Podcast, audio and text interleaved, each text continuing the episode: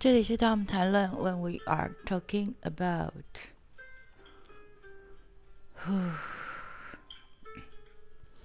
发现喝了很多水，反而有喝很多水之后的问题。嗯，没办法，啊，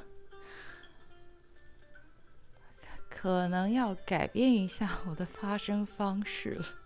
但是又很难，总不能就是你知道，演讲给左右邻居听啊。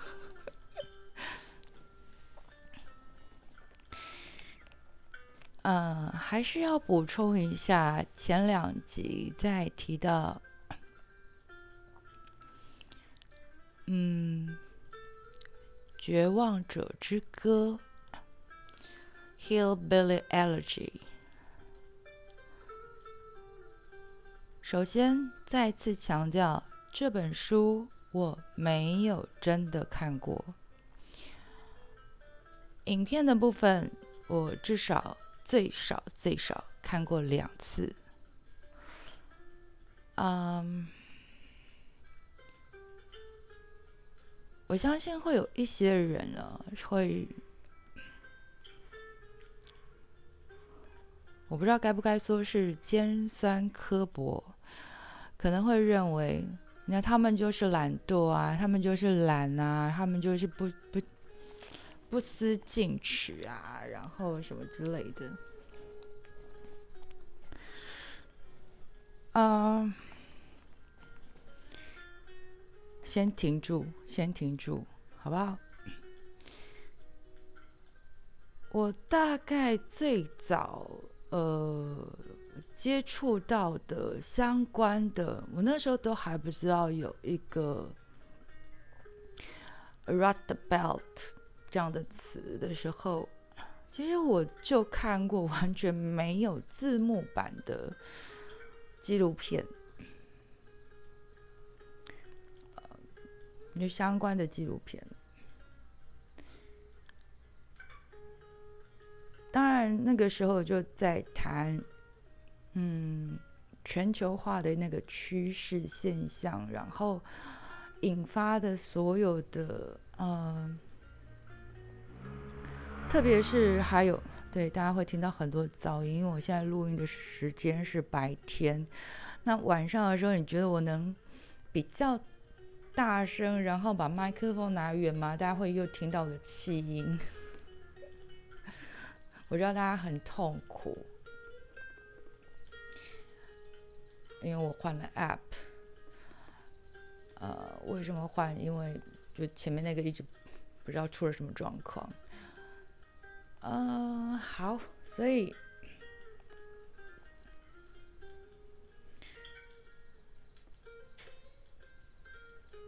在八零年代，你可能更早，比如说 Robin Williams 的小时候，在底特律 （Detroit），嗯，在。那些现在大家会称为 Rust Belt 那那样大的区域里面，过去是十分繁华的。你在台湾想象的那些蓝领阶级，大家会有一个刻板印象，就是啊黑手啦，然后劳很劳动啦，然后。没有什么福利，然后呃很多的风险什么之类的。然而在早期这一带的地区是相当相当的繁华。你如果从早期的那些纪录片里面，你会看到，甚至更早那些影片里面，你会发现。那些地区，那是一个真的会有那种 American Dream，就是那种美国梦在那里。你也许你的出身很平一般，你也没有受过什么大学教育，因为大学教育也很贵。嗯，在美国读大学。不是必然的事情。那你可以找一份不错的工作，然后这样大的公司，你就想象你进台积电，然后台积电也没有外流，没有没有技术外移，没有人才外流，没有嗯没有移到其他地方去当做他们的嗯你知道中心，然后你只是在边吹，然后。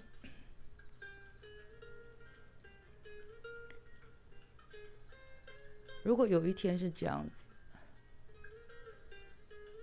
如果有一天是这样子，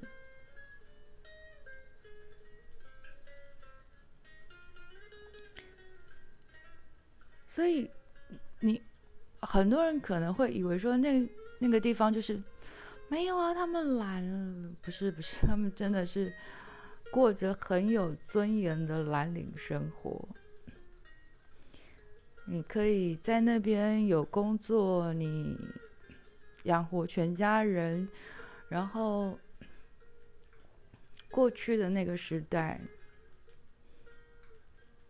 可能父亲在工作，母亲在家带小孩也曾经有过那种富饶，然后荣景。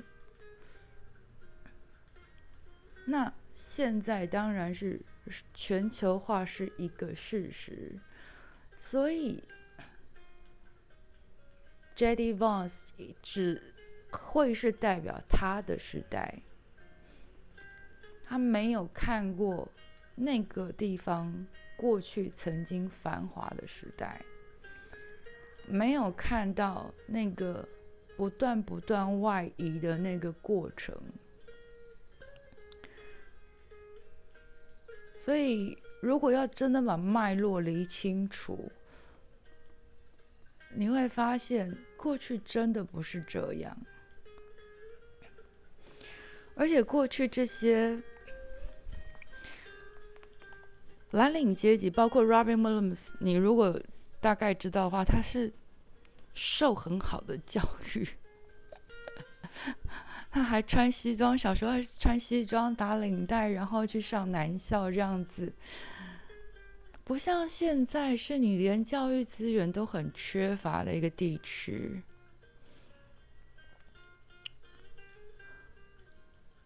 当然，我不是说 De De Detroit 一定就是什么教育缺乏很严重的地区，我还我不确定啊，就是我没有在那边生活，当然不知道。就算我在那边生活，我也不确定我知道。那这就是文化隔阂的部分。但是如果所谓的台美关系真的那么好，其实这个脉络，我想理清楚一点会比较比较完整，而不会是那么的片面。大家会看到一个片面哦，因为。我我也不太愿意，就我举一个例子好了。今天有一个事件发生，大家可能会找一个教育教育的专家，找一个社会专家，找一个家庭什么教育专家，然后东讲西讲，然后全部都错，呃，教育的错，嗯，家庭教育的错，体制的错，这个错那个错，这个谁没介入，谁没处理，翻过来整个都。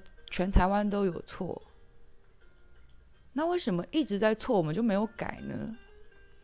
我们是不是也就是没有看到？那因为这些地区，其实我想过去，因为台湾的过去的视野常常放在比较大的城市，例如过去的溪谷，当然现在的溪谷不清楚了，好像也开始外移了，然后。呃，California，加州。可是问你，如果科罗拉多州，Colorado，你知道 Colorado 在有什么吗？OK，你可能会听到有些外国人是从那里来的，不，你知道那里有什么吗？那你可能会听到呃，纽约，New Jersey。嗯 OK，华盛顿是一定会听到的，国会在那里。但是美国那么大，台湾很小的，就是那个脉络弄清楚了，会比较清楚一点点。我只能说，我们只能稍稍微。多了解一点点哦，比较知道一点点。你说了解还可能有点难，但是如果说我们多知道一点点，那个，嗯，那个对于美国的那个整个拼图方面，你就不会有东东掉一块，西掉一块。如果特别是你的拼图非常大的时候。你的 puzzle 非常多片的时候，你就会发现你东掉一块，西掉一块，然后你只会看到，哦，Wall Street 都是，Oh my God，就是你知道身家几亿又几亿，然后 Bezos 也嗯决定他的接班人他要退休了，Yeah，OK，of course，然后，呃。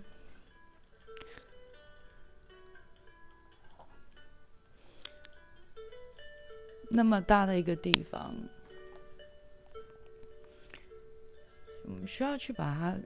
如果要真的去，这地方当然代表他的时代，但过去的前辈也有他们的时代。纪录片当然会有导演想表达的部分，但有些东西是不能虚构的。我想这个是纪录片很重要的一个元素，它可以有它的想法，但你不能把一个真实的事件虚构进来。所以你会发现，如果你真的去再找那个脉络，你会。会稍微补强一点点，就是不会。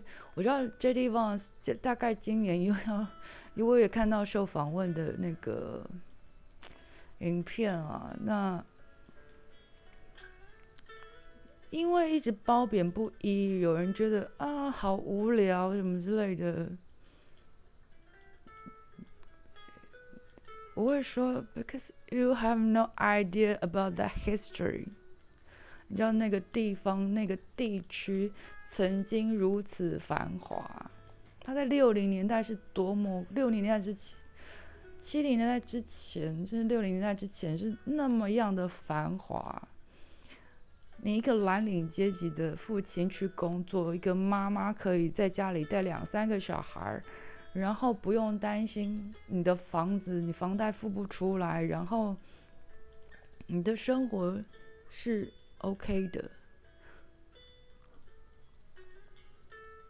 跟你在台跟大家在台湾对于所谓的蓝领阶级的印象完全完全不太一样。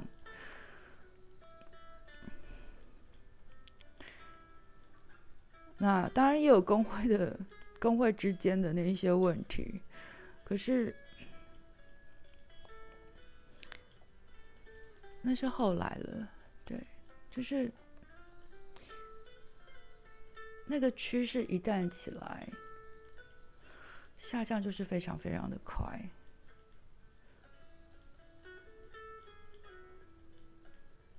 然后，当然你还是会说，对啊，可是有些人他还是可以，嗯，做他想做的事情。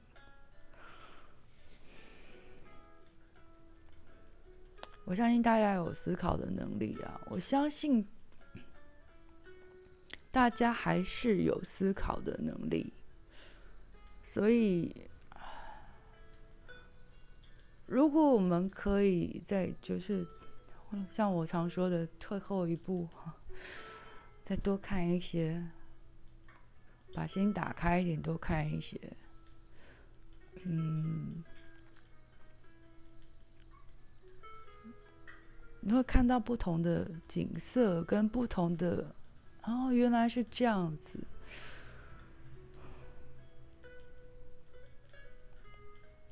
所以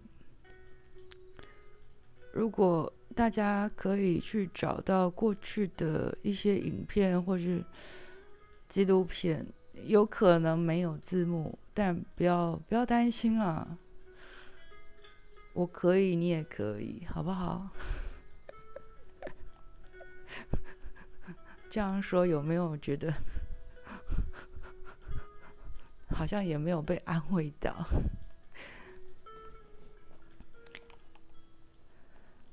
那书我是真的没有看，对啊，就是这样子。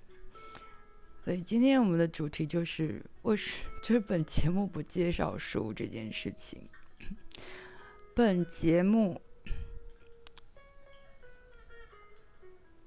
我们不会讨论书，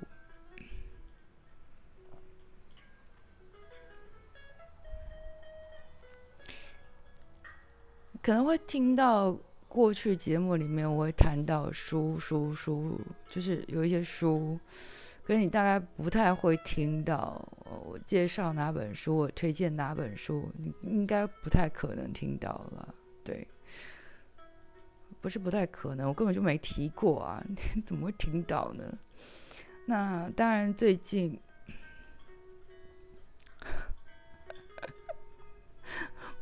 我。必须说，我觉得很好笑，是因为好，因为一个影片又引起了尼采的《查拉图斯特拉如是说》这本书又再一次。那其实我根本没看过影片，我是先看到广告。我是先看到广告，我想说奇怪，为什么一个广告会推荐尼采的书？会推荐尼采的《查拉图斯特拉如是说》？查拉图斯特拉如是说，好不好？你知道，每几年大家就会被翻出来，然后再编一遍的那种感觉，你就觉得，对我来说啦。你知道我已经强调过，我就是后来就念的哲学。那我我去念哲学，是因为我我真我真的想念哲学，那也不是别的原因，也没有人说就就推我，然后说你去念，你去念，那不是，是因为我自己有兴趣。那我我一开始我当然也会怀疑，说我是不是我自己真的可以，或者是有兴趣。你要说一开始，我当然我也不知道啊，我跟一般的学生一样，我哪有空还要？你下了课之后还去旁听，或者嗯，那时候也没有人讲课了，所以，呃，特别是过去哲学系的学校很少。我说了，我我念的时候，全台湾的哲学系只有六所。其中有一所我还不能考，门槛定那么高有什么用啊？知道了，我就在知道我在指哪一所，所以我能考的也就五所。那你说这五所学校里面有没有差别？当然有啊，会有。呃，各式各样的差别。那我我不谈这些差别了，就是说，当然我念了之后，我发现，哎，OK，我我我也蛮喜欢的，我也很愿意花自己的时间。我我连我自己闲的时间，我就是在看相关的书啊。没有人规定啊，没有人规定。那你想看你就看，你借得到你就看啊，然后。你为什么一定要买呢？反正我当时经济也没那么好，所以图书馆就很重要。可是图书馆当时的书还不不比现在多。那所以看这些书。有没有？甚至会不会老师自己有自己的定见？也有的有，我会说有的有。但大部分老师，我说实话，因为我我过去的环境就是你爱看，那你就看吧。对啊。这就是一个风气的问题，就是学校有学风，学校的风气，我们学习的风气就是，嗯，没有规定你不能看什么，然后 你说我们真的会读那么多？我如果老实说了，真的查拉图是特拉如是说这本书。要开一年，如果一个学三学分的课哦，三学分的课开一年，我说实话讲不完的啦。即便这个老师非常非常厉害，我还是会告诉你，他就算会德文、法文、希腊文、拉丁文什么，他都非常厉害。对对，语言对于这些东西都非常非常了解。我还是会跟你说，这一一。门课开一年讲不完，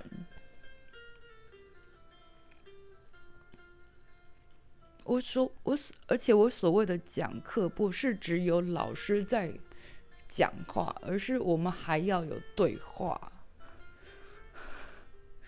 我们还要有我们会跟老师有对话，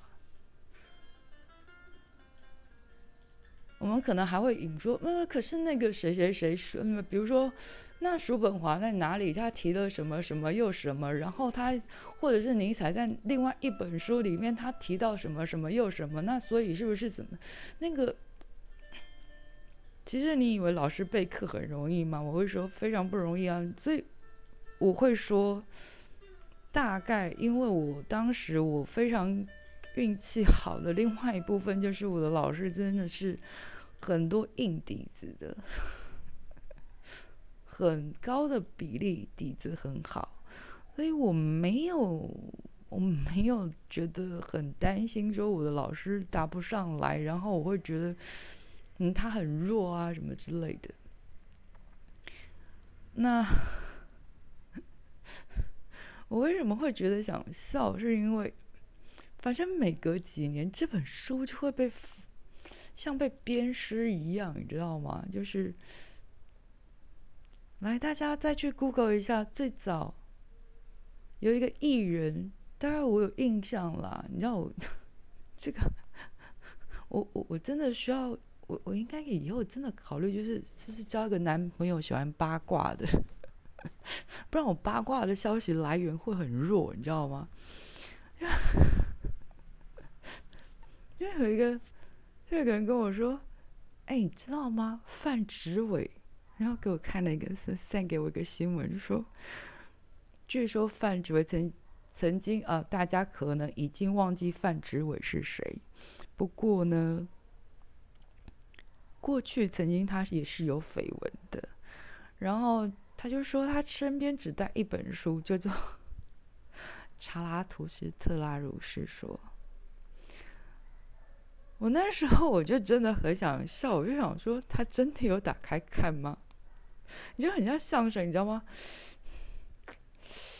那种什么红皮红布面，然后精装红布面烫金字儿这样子，你随身带着，你有看吗？对啊，你有没有看呢？这很重要啊。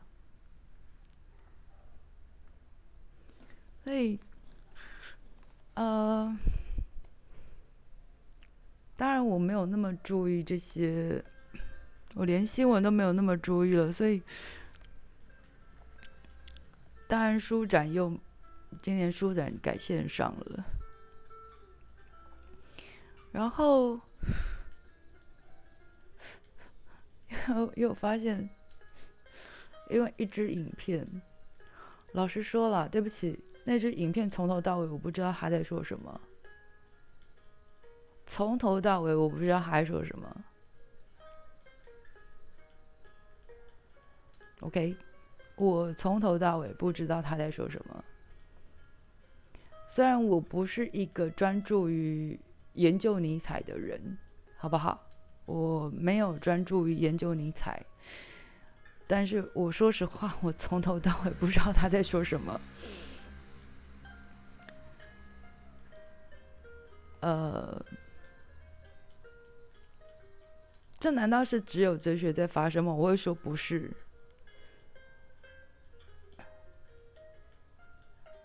就很像有一回，呃，我还是要提醒大家，我 share 我我分享出去 share 出去的呃 information，你还是要不要就觉得一方面就是完全完全的相信哦，你有时候还是要想一想，有有一些困惑的地方，你要自己想一想。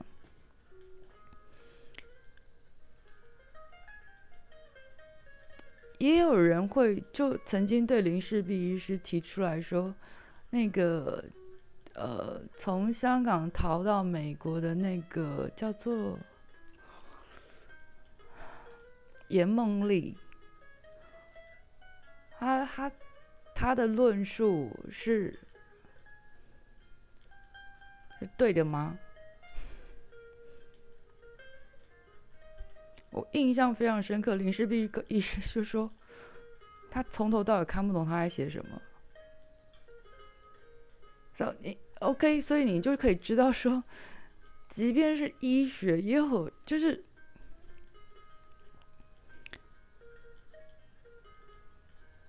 呃，林世璧医师属于感染科啊，对，但是问题是，他都不知道他在写什么，我，你觉得呢？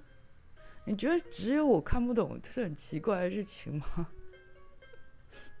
他说他他他说什么？他写什么？我看不懂啊！如果你们看得懂的话，告诉我。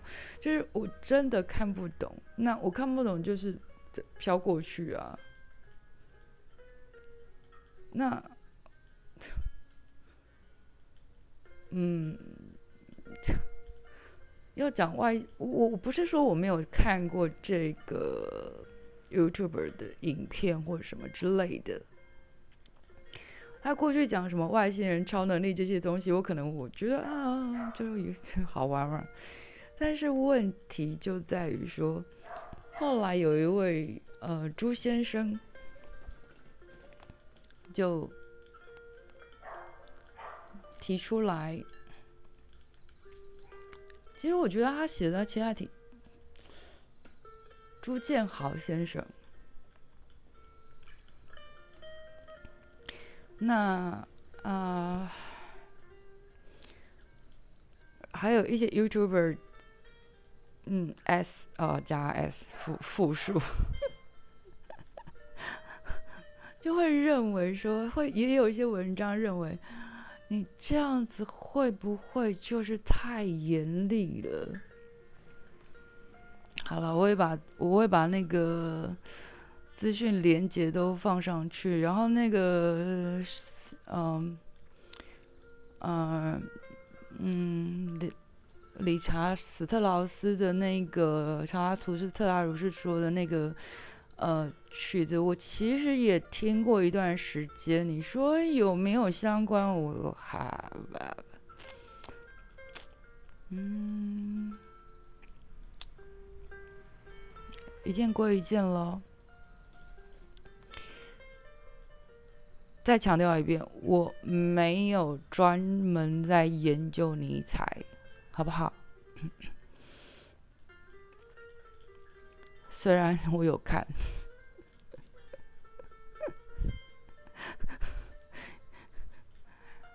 然后有人就认为朱先生的批评太过严厉。我想你下标题的时候，你要不要先注？就大家下标题的时候，要不要发现一下？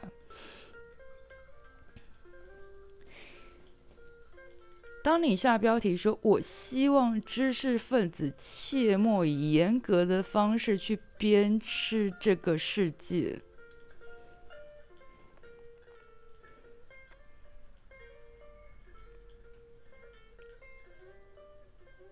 这句话很有问题啊！我必须说一句话，因为朱先生的文章我有看完，影片我也看了，好不好？我我不能，这个这个就是功课的问题啊，就是为什么我过去又跟大家讲说不好意思，看看原点，好不好？看原点，就是这位著述尼采的著述，麻烦你不要就去看超译，你不要去看什么衍生的东西，你先看原物原点。你不会德文没关系，你可以去找一个翻译比较好的德文本。就像我那一那一句老话说的，“战争与和平”，你会想到谁？曹英先生。那你如果问我罪与罚，我觉得现在重译本的，或者是屠格涅夫的《父与子》，我想陈译译的蛮好的。就算他是重译，但是我觉得他译的还不错。我真心说，好不好？你多少人会饿我？你告诉我啊！八国联军都来，我八国语言都会，我翻译机啊，我我 Google Translator 这样子吗？Google Translator 常常还是会错的，会错的。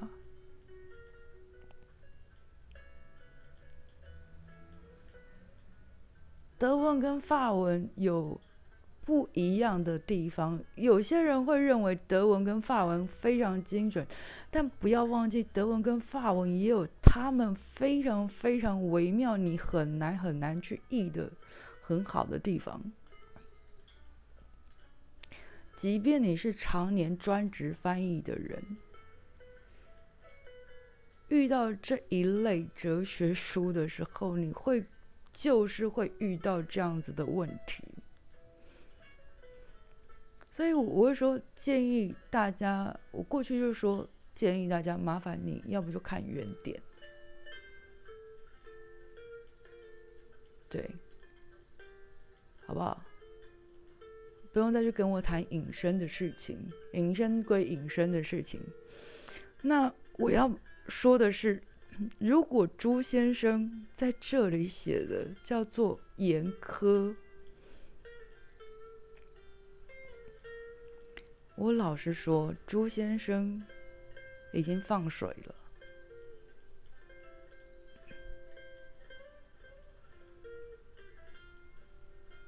我负责任的说，他没放水，他可以写的更严厉。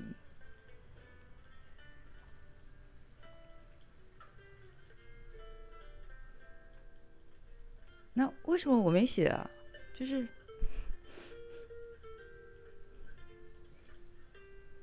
谁在乎啊？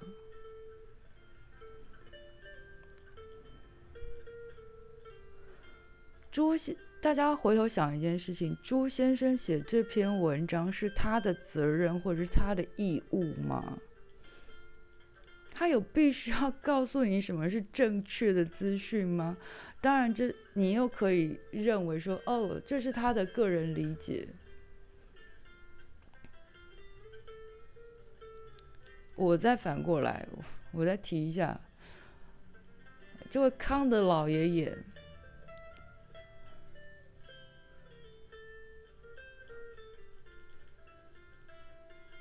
他说时间空间是感性，你今天不会换了一个版本，它的时间空间就不是感性啊，好吗？就这么简单。你今天问爱因斯坦。介绍爱因斯坦，然后你在这边讲量子力学、讲霍金、讲什么？OK，你你要怎么讲随你讲，但是你可以，你可以，你可以就是娱乐大家的讲没有问题。但是如果今天有一个认真研究的学者出来告诉你说，OK 啊，这些东西有错误，一第一点什么，第二点什么，第三点什么？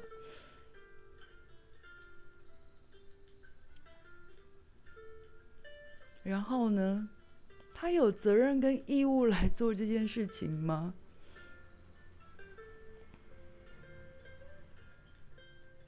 首先，他有没有责任或义务来做这件事情？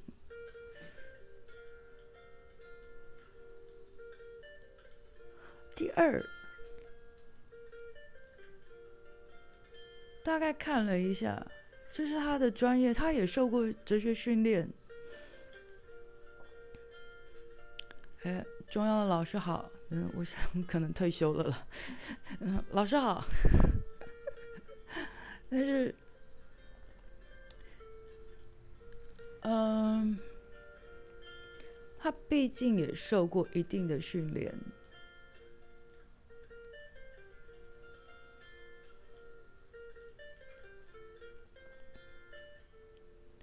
我不论他讲的对不对，因为我觉得，如果今天是另外一个读哲学的人出来跟他对话，说，嗯，我认为你在这个部分，嗯，在我的研究里面，我在我读读尼采里面，他其实他会不会是别的意思？然后我们在这边讨论。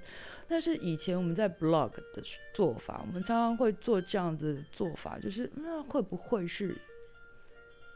这样会不会是那样？我说换个角度，会不会是这样？会不会是那样？然后你们要考虑到他的时代背景，因为考虑他的写作的一个那个状态跟很多的相关的东西。所以，如果说你是出来做一个哲学性的对话，说嗯，好，我也是对。你也不一定要是念哲学的，你做哲学相关研究，你你就是有有一点研究也也也好吧，无所谓，没关系。大家如果是提出来说做一个正面性的对话，啊，我觉得你这个嗯，跟我。在读的时候，其实有一些不同，我不太确定是不是你用一个比较客气的方式来对话，我想这才是一个良性的一个沟通。但是如果说你只是就说他很严厉，我就说，老实说，我看完这整篇文章，我会说不好意思，我懒得写，好不好？我懒得写。我干嘛要写啊？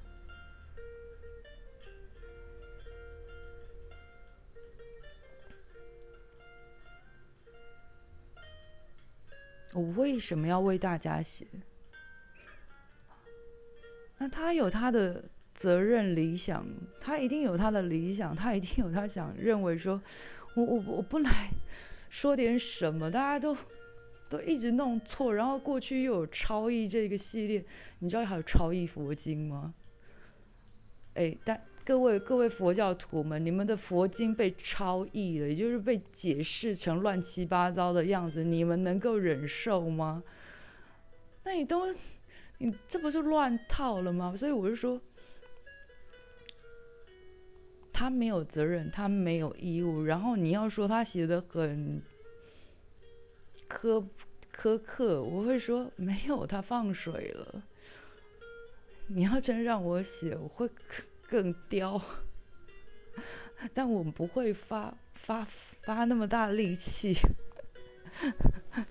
去去计较这件事情。那不是说就这这有其他原因，但是。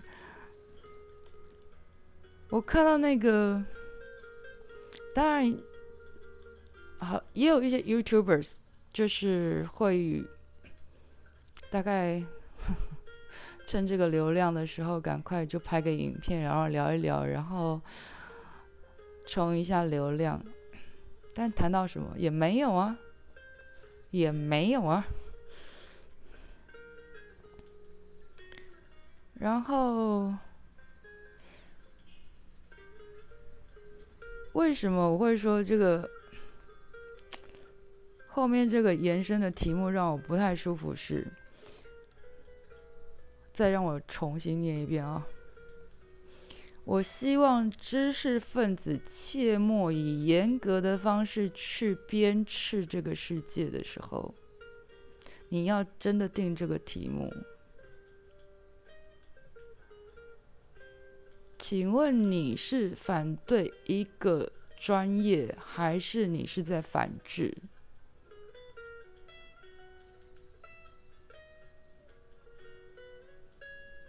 今天有人无偿的告诉你一个讯息，如果你了解，如果你知道这是错的，或者是不管是你是教他教他对的，你还是教他错的，你可以适当对话。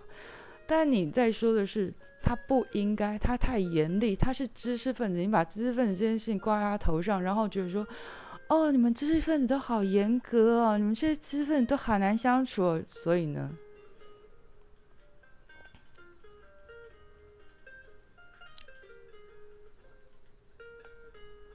我会说，所有的学问都一样，不管是爱因斯坦，不管是霍金，不管是你要谈论谁，你要谈论物理，你要谈论怎么，今天就是有一个。一辈子在做研究的专家出来告诉你说，你就是拍了这个娱乐性的影片，内容是错的。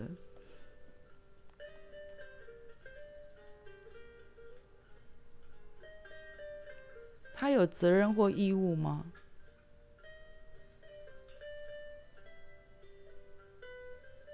他有责任或义务来告诉你吗？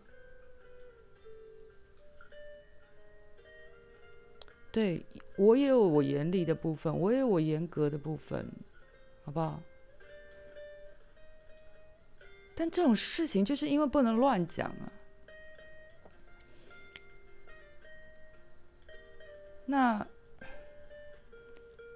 我都已经说朱先生放水了，你还说严格？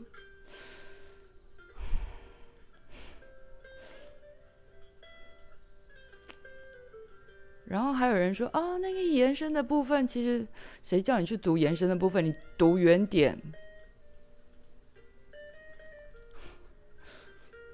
这就是我严格的部分。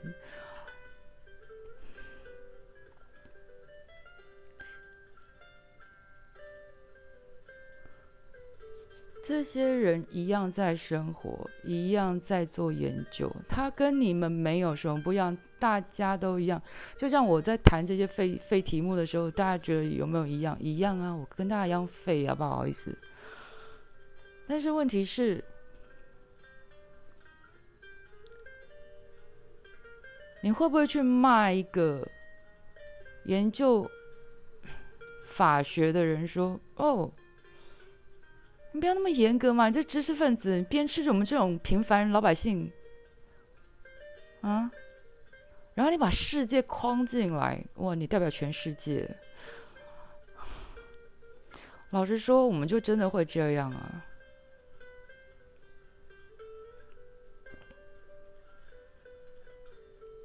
我说了，朱先生放水了。我没有义务，所以我不想写，我也不觉得需要写。我知道这个这个潮流是什么，没有人要听，没有人要看，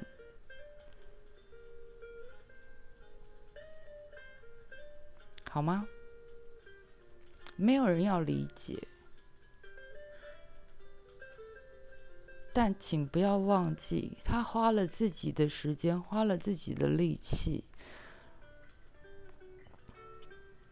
你要跟他进行哲学对话，我想他欢迎。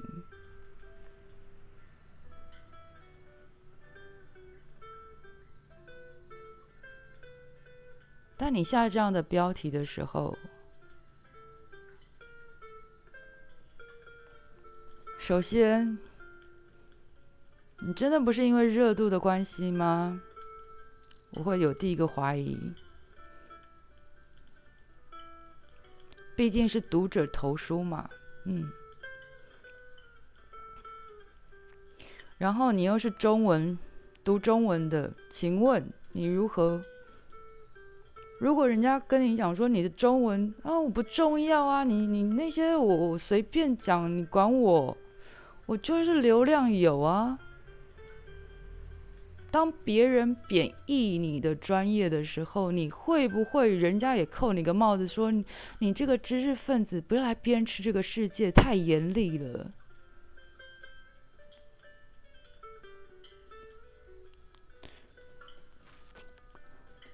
好不好？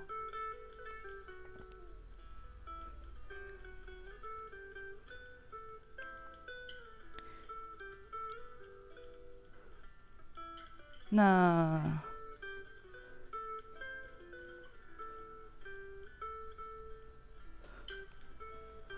所以两篇文章我是不是都有看？我甚至看到不止两篇文章，我也看了不止引起引起骚动的鸡影片。我不知道发生什么事啊，我就觉得这不过弹一只鸡呗。啊，我原来不是弹鸡啊啊啊！OK，我从头到尾看不懂啊。我说实话，从头到尾我就是看不懂那影片在说什么了。然后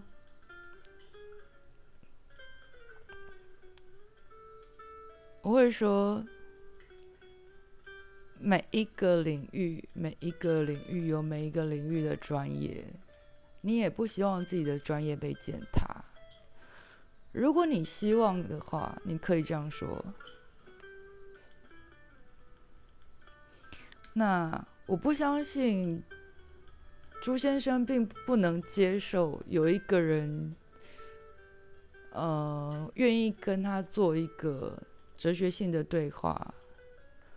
我不相信不会，他我不相信他不接受。如果你没有这样子。大概读哲学的人都很习惯这一些事情，就是你哲学要有对话，那你也要跟自己对话，就是你必须要去不断的反思这些事情。特别是你以为读原点那么容易吗？就是为什么读？我会说你要不就读通论，要不就读原点，因为通论大概就是大部分的人会认同，大部分的念读哲学的人大概不会。因为他点到为止，他不会谈太深，他不会谈太深，他不会跟你谈说这个语义从因为古希腊文的字根从哪里来，又从 拉丁文，然后再来延伸到德文的什么什么。哎，我们以前是真的这样哎，我们老师就是 有这本事，然后一路这样爬下来，德文、法文你都完全难不倒他，你就觉得呃。你来比啊，对啊，所以，然后你可能真的就是会在拿出哦，那个对话是，嗯，不好意思，那个可是尼采在另外一部著作里面，他也有提到这个部分哪一个哪一个，所以，所以他的意思会不会是别的什么什么什么之类的？我们还是可以提出自己的想法，虽然也许我们的想法就是很愚昧。我们就是，大家都在研究的路上嘛，大家都在学习的路上，人生不就是一直在学习吗？然后，嗯，我们就会提出愚昧的问题：你为什么要觉得这是一个哇？我不懂，我很就很丢脸，我怎么样？没有啊，没有什么不行啊。我不懂的事情也很多，啊。所以，比如说你问我化学，我就不懂。所以，所以呢，就是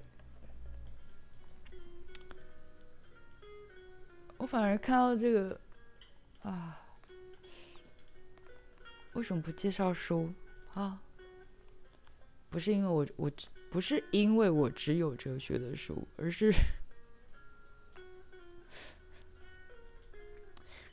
说实话，这个光是这一件事情，我都会觉得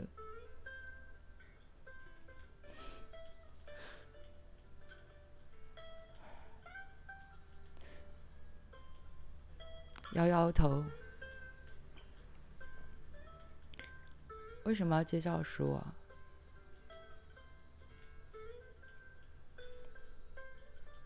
对啊，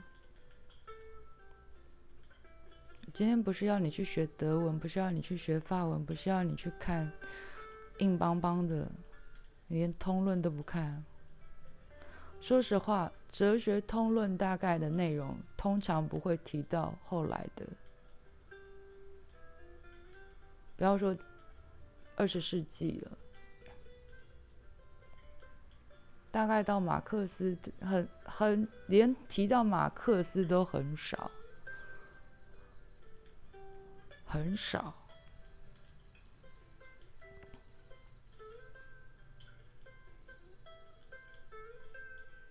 华英吗？去找啊。其实台湾现在有译本的，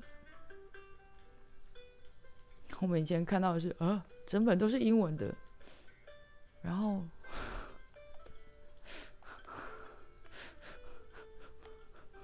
颇受打击。第一，首先它很贵；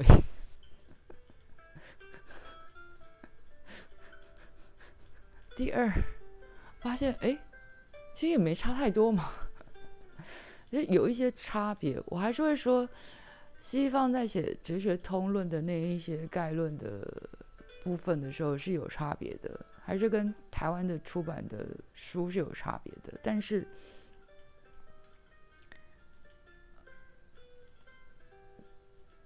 然后呢，它还是一个通论，也就是说，它不会是提到普遍读哲学的人，或者是。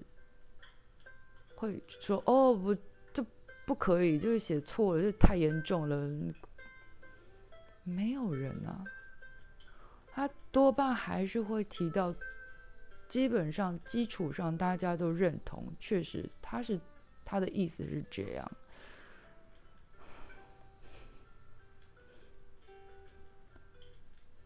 所以不要，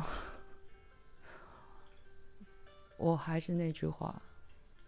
朱先生放水了，好不好？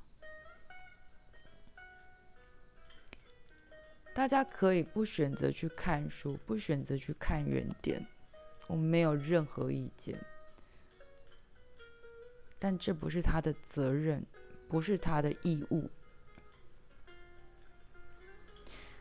那不要认为别人都没有那个心胸。如果你今天是真心的要跟他谈论，哲学对话，我相信他还是愿意。但如果你没有在持平的要去跟他谈论哲学的对话，我想，哼，大家还不就是在抢流量吗？然后标题要不要小心一点？